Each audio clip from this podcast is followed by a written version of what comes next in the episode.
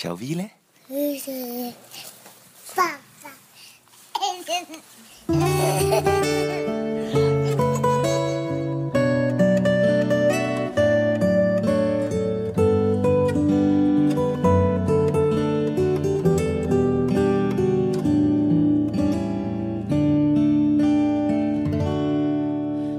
从来没想过。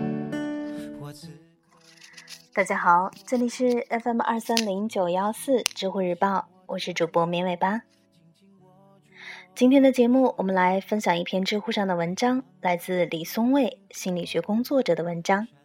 坏的感觉好于没有感觉。成天吵架拌嘴、磕磕碰碰的小两口。其恩爱程度也许远胜于那些在外各自为政、回家互不理睬的模范夫妇。这个观点想必大家不会反对。但话虽如此，实际也没有几个人愿意做那天天恶战的小夫妻，因为吵架的滋味谁都不愿领受。于是，在实际生活中，夫妻能打一辈子架的也罕见，往往打上三年五载。疲了，就渐渐转为各自为政，互不理睬，彼此看对方都不顺眼，但也都可以忍，没什么小题大做的必要。根据夫妻治疗的经验，到这个地步后，要挽回起来就格外麻烦。通俗一点说，都累觉不爱了，没有感觉是最糟糕的事儿，哪怕是坏的感觉，生气或是疼痛的感觉，也比没有感觉要好。所以说，比起相敬如宾，还是天天恶战更生机勃勃。以上这些感想来源于最近发生的两件事：一是有知友提问，问自己因为自卑而防御性太强，乃至体现出攻击性，甚至影响到人际关系，怎么解决？具体的说，他感到自己不对劲，因为在跟别人相处的时候，会有很多坏的感觉。比如嫉妒，比如抗拒，比如怀疑，比如自怜自伤。现在他想解决这些问题，就是说，他希望消灭这些坏的感觉，帮助自己获得别人认可。第二是最近在知乎热议的不友善问题。有朋友跟我聊到，不友善都是由于心理的问题，他们缺乏存在感，需要心理疏导。缺乏存在感似乎是一种笼统的描述，确切点说，大概是一种混杂着失落、不甘和艳羡的情绪吧。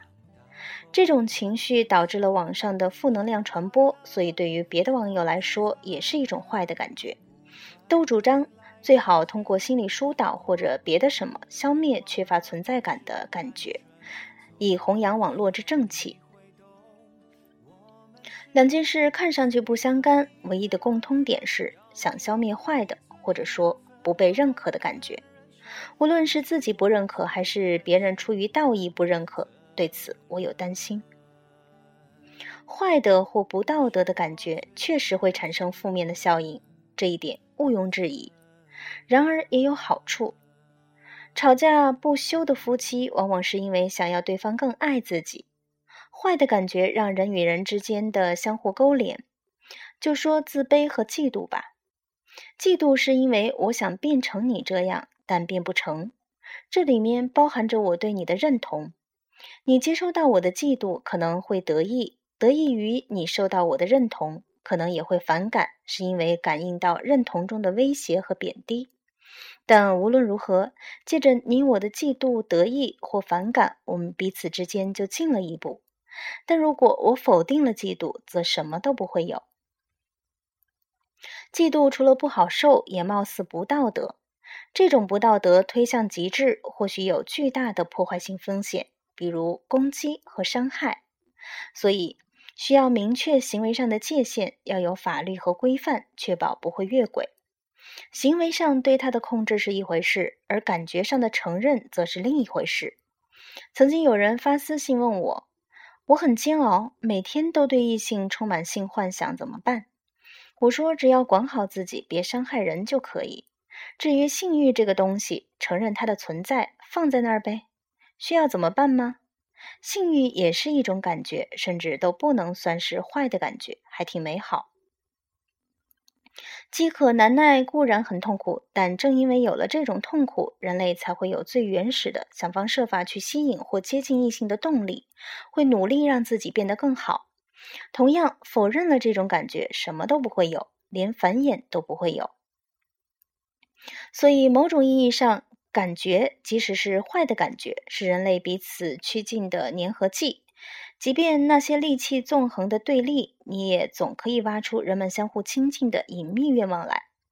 对人不友善的网友感到被忽视的不平，其实正可以看出他们想要受人尊重、被人瞩目的渴望。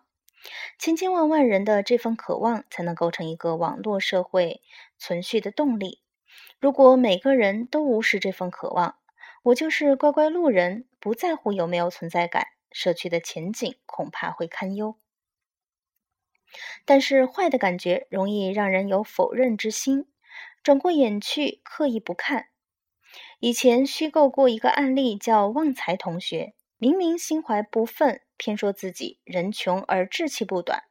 那些高帅富们不过是仗着有个好爹娘，等着看吧。末了加一句呵呵，生气而呵呵，是在否认自己的记恨。这一否认，也就让人无法真正与他亲近。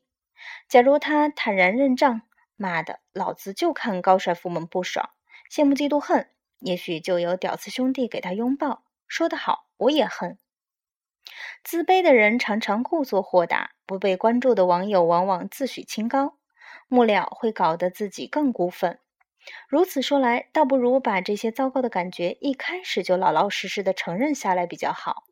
当然，这所谓承认，不是说因为自卑就可以给室友投毒，或者出于失落就干脆上网乱喷。行为层面上的约束必须遵守，那是基本的游戏规则。然而，就感觉本身而言，是没什么羞于承认的，大可以堂而皇之正告天下：我就是很挫。当然，这需要勇气，而且敢于说这句话的，多半已经不那么挫。正如敢承认自己缺乏存在感的，往往反而会引起众人的共鸣，这是个悖论。就拿我自己来说，我用了二十多年时间，才能勉强接受自己也有种种卑劣的基因。接受之后，就觉得这有什么呢？自卑的人想摆脱自卑，是因为自卑不好，对自己的自卑也深感自卑，何等纠结！处在自己不喜欢自己，又担心别人不喜欢自己的双重痛苦中。但是且慢，大家别替我否定这种痛苦，也不用否定我的任何自责、怨忧、愤怒、乞怜或哀伤。就是现在这种复杂的纠结的感觉，让我待在里面体会一下，怎么样呢？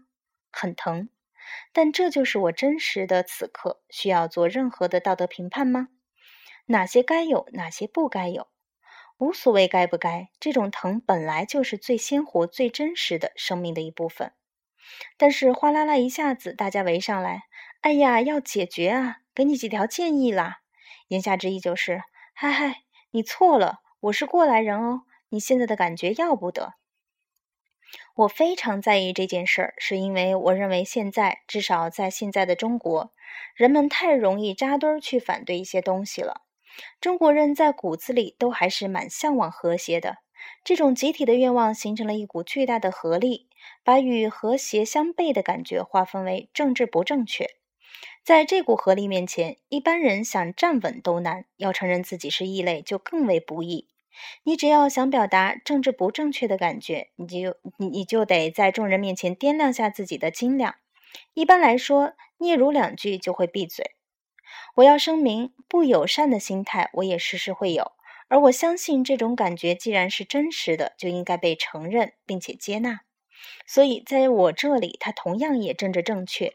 只要你能用一种友善的方式把不友善的感觉表达出来，我猜我这样的说法会招致很多反对，因为毕竟坏的感觉不让人放心。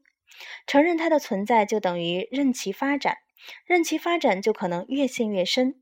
越陷越深，万一将来后果不可收拾怎么办？所以还是一开始就矫正了比较好。然而矫正之后呢？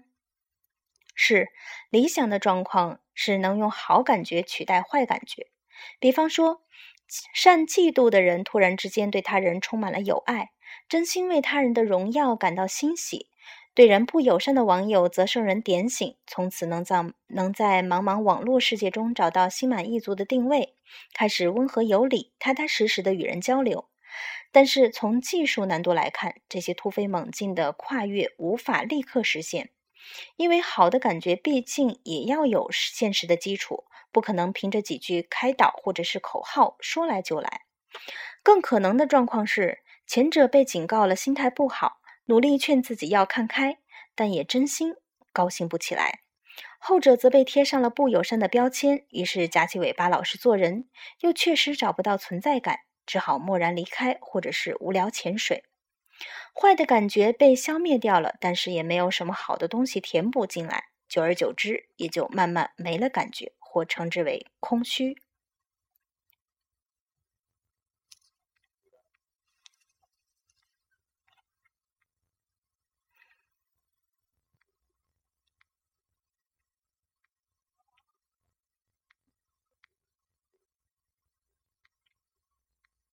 最后，不妨再谈谈空虚。空虚是一种静止的状态，它是停滞的、麻木的，看似与人无害的。某种程度上，我们还有点喜欢，但它绝对是一件最糟糕的事儿，远比大哭大叫甚至大吵大闹要糟糕得多。我对它最直观的印象来自一本童话《毛毛、拾金窃贼和一个小女孩的不可思议的故事》。那里面有一群被称为灰先生的反派角色，这帮家伙面容模糊，语言空洞，浑身上下散发着冰冷的寒气。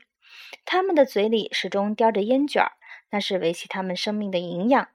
他们生存的唯一目的就是剥夺别人的生命力，用于继续制造这样的烟卷儿，让自己的生命得以延续。同时，还有一个有趣的设定：他们吸烟时喷出的烟气也是有害的。会让人慢慢中毒，病入膏肓就会变成他们的一员。巧合的是，我最近在读一本《团体治疗与成瘾康复》的书，作者提到，尼古丁除了在化学意义上有毒之外，也在心理社会意义上有毒。它会削弱人们把体验转化为感觉的能力，也就疏远了人们彼此的连接。这一观点其实可以推广到一切瘾上，酒。